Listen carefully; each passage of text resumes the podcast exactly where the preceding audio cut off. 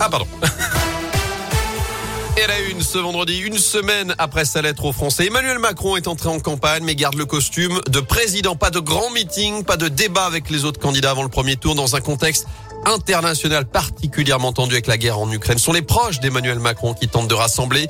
Hier soir, le porte-parole du gouvernement était à Lyon pour accélérer la campagne auprès des militants et des élus de la majorité face à 300 personnes venues l'applaudir. Gabriel Attal a défendu le bilan du quinquennat mais aussi des réformes à venir si le chef de l'État est réélu, à commencer par l'âge de départ à la retraite qui serait repoussé à 65 ans. Écoutez Gabriel Attal. On a toujours dit qu'on présenterait un projet aux Français avec des propositions. On a toujours été très clair, je crois, dans la vision qui est la nôtre. Évidemment qu'il faut travailler plus pour produire plus, pour pouvoir financer davantage la protection des Français et l'investissement pour l'avenir. Nous, on ne veut pas augmenter les impôts. Et donc oui, il faut trouver euh, des financements et on les trouve notamment en travaillant plus. Et donc effectivement, c'est ce qu'on propose dans le cadre du programme. Je pense qu'on peut le faire dans des conditions de justice et notamment en tenant compte des carrières longues, de la pénibilité, euh, de l'invalidité.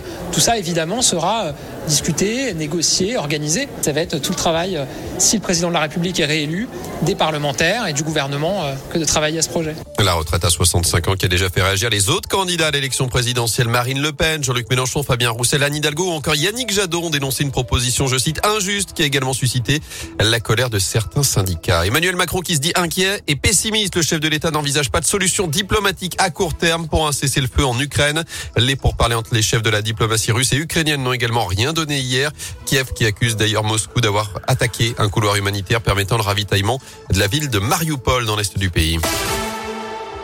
Dans l'actu également, cette marche blanche demain à Rouen. Elle est organisée par la mère d'Amélie, décédée l'an dernier à l'âge de 34 ans, tuée de plusieurs coups de couteau par son ex-conjoint dans la nuit du 12 au 13 mars 2021. Il a depuis été placé en détention provisoire. Selon le progrès, une information judiciaire est toujours ouverte. Le suspect mis en examen pour meurtre sans préméditation. Il pourrait être jugé l'an prochain. Notez que le rassemblement est prévu à 10h30 demain devant la mairie de Rouen. À suivre aussi de nouvelles marches pour le climat demain chez nous et partout en France. Ce sera le cas notamment à saint à partir de 10h30 au départ de la Bourse du Travail. Rendez-vous ce samedi à 15h du côté de Rouen-Plage. On est toujours sans nouvelles d'un homme de 52 ans porté disparu depuis samedi dernier du côté de Roche-la-Molière. La police a lancé hier un appel à témoins. Il mesure 1m84. Il a les cheveux bruns foncés. Il est de corpulence mince. Il pourrait se trouver dans la Loire ou en Haute-Loire selon les enquêteurs. On vous a mis son signalement et le contact également de la police sur radioscoop.com. Enfin, retour au niveau 1 du protocole sanitaire dans les écoles à partir de lundi. Ça veut dire que c'est la fin du port du masque dans les classes pour les enfants et les adultes.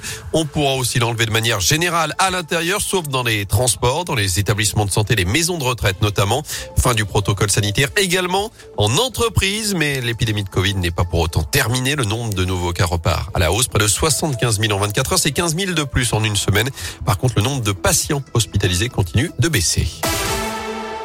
Du foot au programme ce soir, d'envoi de la 28e journée de Ligue 1 après 19 ans sans victoire dans le Nord. Les Verts ont tenté de s'imposer à Lille, le champion de France en titre des Stéphanois, désormais 17e, qui ont l'occasion de mettre la pression sur leurs concurrents directs dans la course au maintien.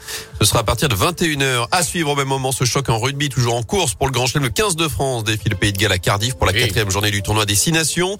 À noter aussi le déplacement de Saint-Chamond, toujours leader de Pro B sur le parquet d'Aix-Maurienne à 20h. Et puis deux nouvelles médailles d'or pour l'équipe de France aux Jeux Paralympiques à Pékin. Après Maxime Montagioni ce matin en snowboard, le porte-drapeau Benjamin Davier vient d'être titré en biathlon longue distance, son deuxième sacre après celui en ski de fond. Ça fait donc désormais 9 médailles pour les Bleus, dont 6 en or. Magnifique.